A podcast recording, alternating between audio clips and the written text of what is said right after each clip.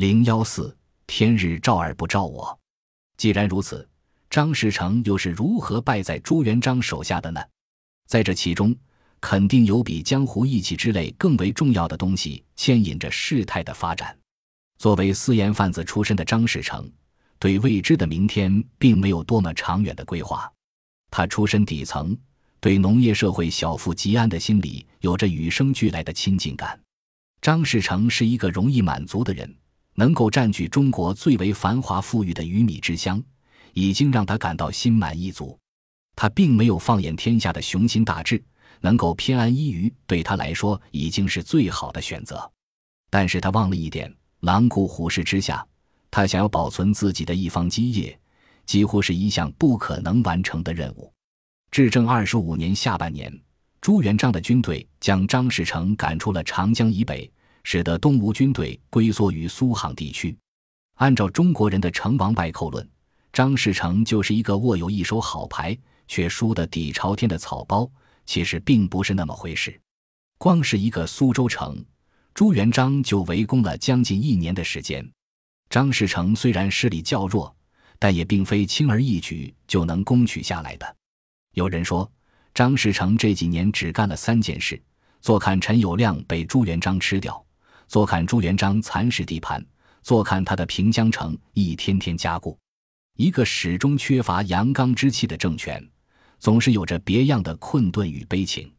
先前朱元璋并没有与其全面开战，是担心陈友谅会承袭东夏，使其陷入两线作战的境地。对于朱元璋来说，这个世界没有不敢做，只有该不该做。至正二十六年三月，广袤的江南大地犹如一个嗷嗷待哺的弃婴，被久旱不雨的天空折磨得奄奄一息。这种日子对于朱元璋来说最熟悉不过，少年时的渡荒经验在他心里留下了难以抹去的阴影。朱元璋以徐达、常遇春为主帅讨伐张士诚。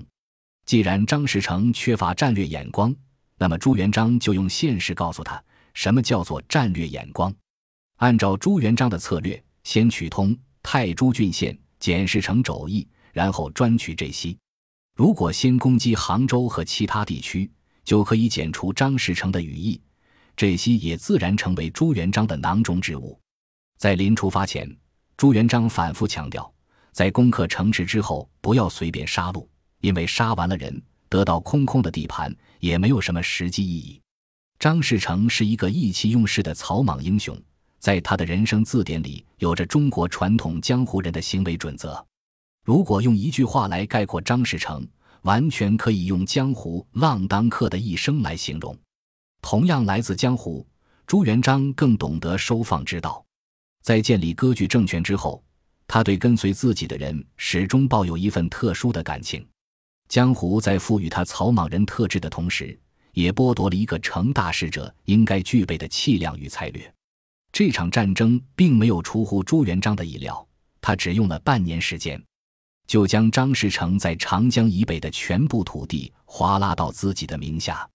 张士诚的残余部队退守苏杭一带，地盘虽然大不如从前，但是苏杭一带向来是帝国的附属之区，能够割据一方，对这时候的张士诚来说，显然也是不错的选择。按照张士诚的性格，他应该相信，凭借他的实力，朱元璋不可能将其完全吃掉，江浙富庶之地。方圆两千余里，甲士数十万，口袋里有钱粮，手里有刀枪，后面有骁勇之士，乱世生存的三件法宝，张士诚一样都不缺少。就连朱元璋手下那些谋略之士也看好张士诚的实力。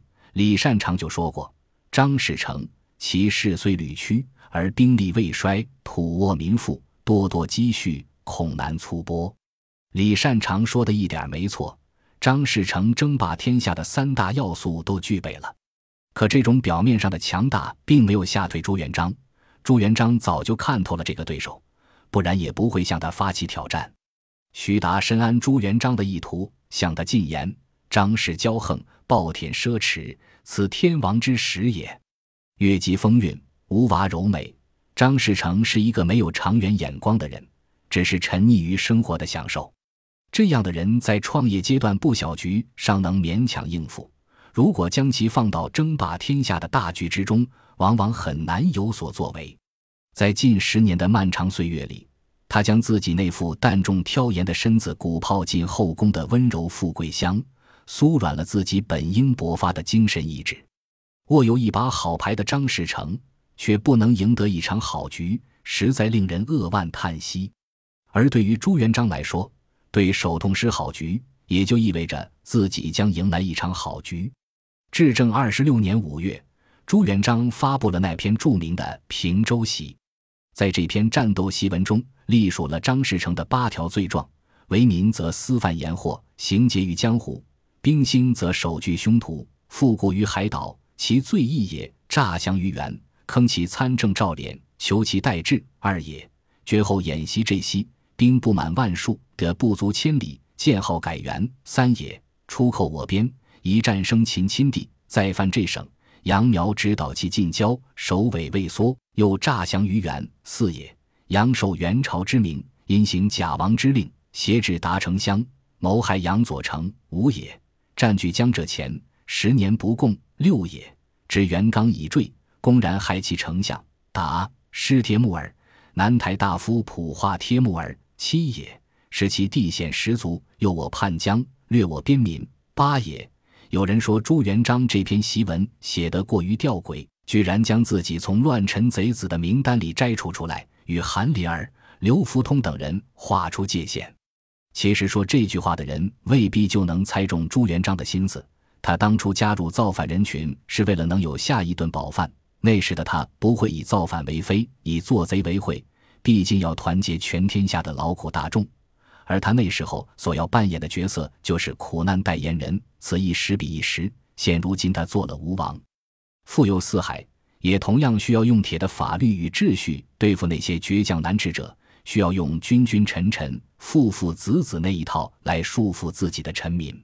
时移世易，这时候的朱元璋又摇身一变，从苦难代言人转换为利益集团的代言人，不过是逐利者的表演秀，何必当真呢？一张讨伐檄文，朱元璋还不便于当着天下人的面公开叫骂。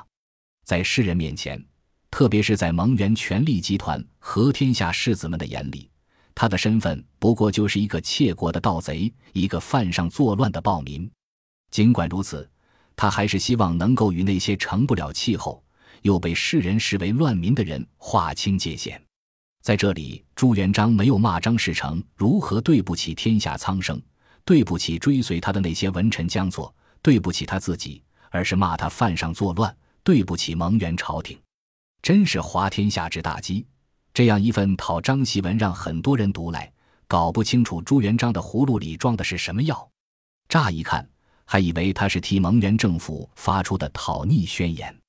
其实他这么做的道理很简单，也就是向世人证明自己讨伐张士诚是顺天应人、光明正大的举动。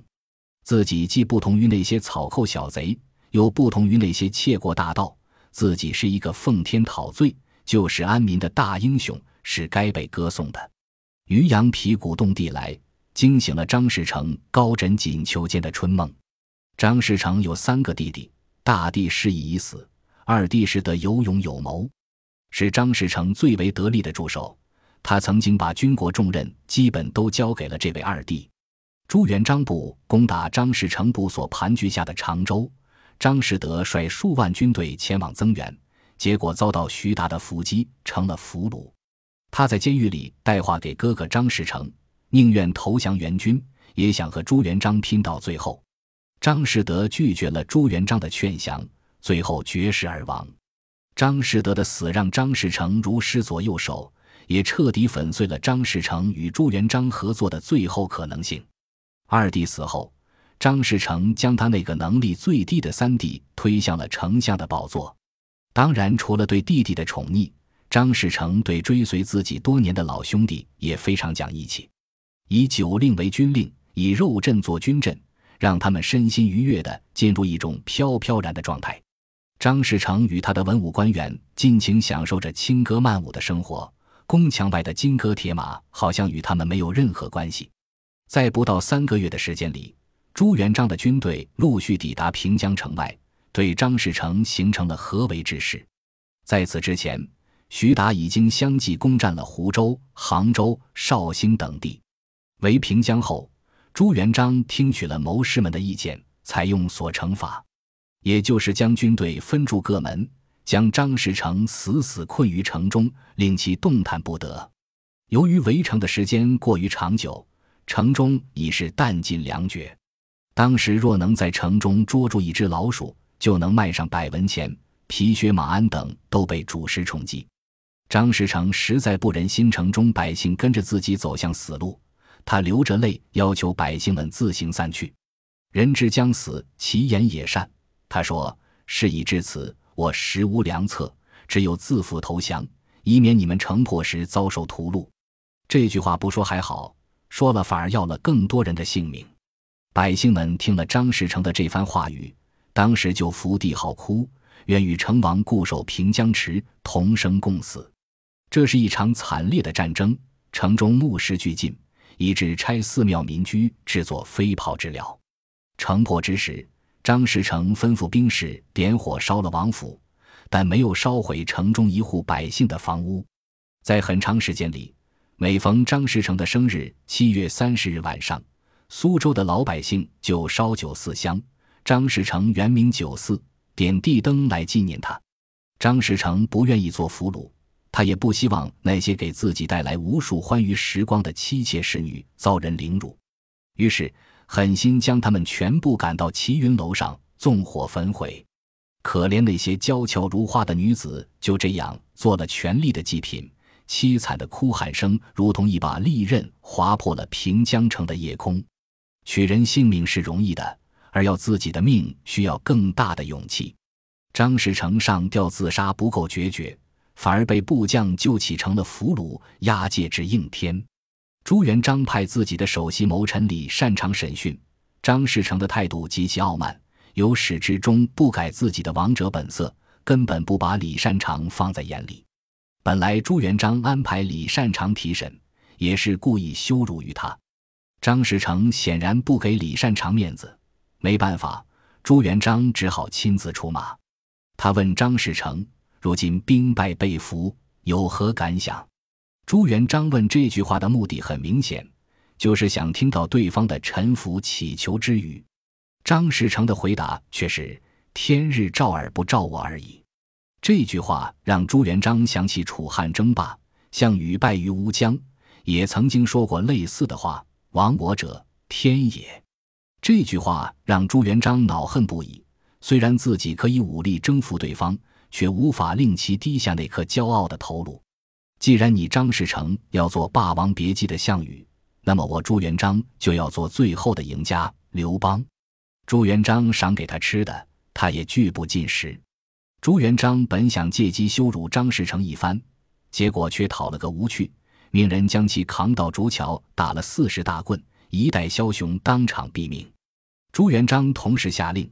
将他的三位宠臣黄敬夫、蔡文彦、叶德辛辣制成肉干，悬挂于苏州城楼上。有人说，朱元璋这么做未免有失人道。他这么做的目的很简单，就是要让天下群雄都看一看，与他为敌会有怎样的下场。既然他的最后胜出是顺天应人的事，那么其他人的抵抗也就成了逆天而行。这一年，朱元璋已经是一个四十七岁的人。一个即将知天命的人，终于天命在握。本集播放完毕，感谢您的收听，喜欢请订阅加关注，主页有更多精彩内容。